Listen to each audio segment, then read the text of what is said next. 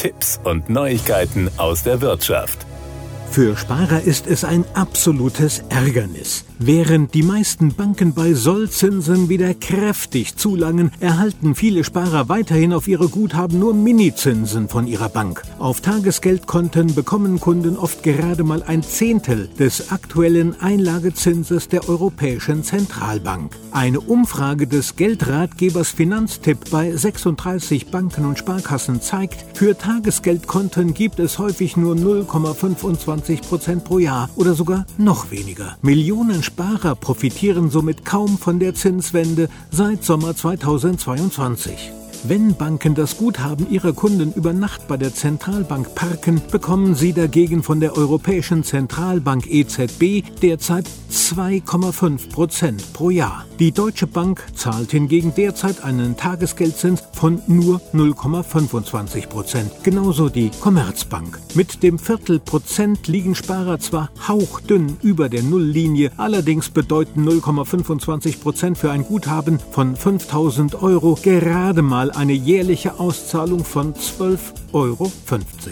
Typisch für etliche Banken ist, dass sie bisher nur einen Zinsschritt gemacht haben, während die Zentralbank mit dem Leitzins schon fünfmal nach oben gegangen ist, sagt man bei finanztipp.de. Diesen stufenweisen Anstieg der EZB um mittlerweile drei volle Prozentpunkte hat aber keine Bank in Deutschland nachvollzogen und manche Institute verfehlen den EZB-Rahmen sehr deutlich, wie die Ergebnisse von Finanztipp zeigen. Hier hilft eigentlich nur eins die Bank wechseln, zumindest was die Geldanlage angeht. Ein Problem, möchten Kunden zu einer Filialbank vor Ort, ist die Auswahl oft klein.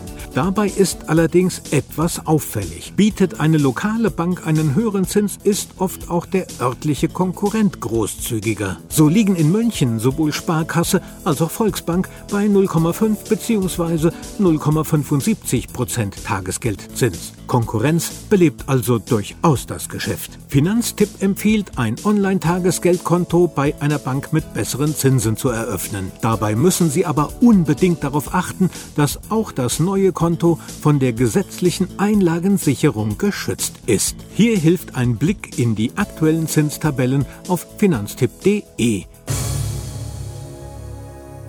Das waren Tipps und Neuigkeiten aus der Wirtschaft.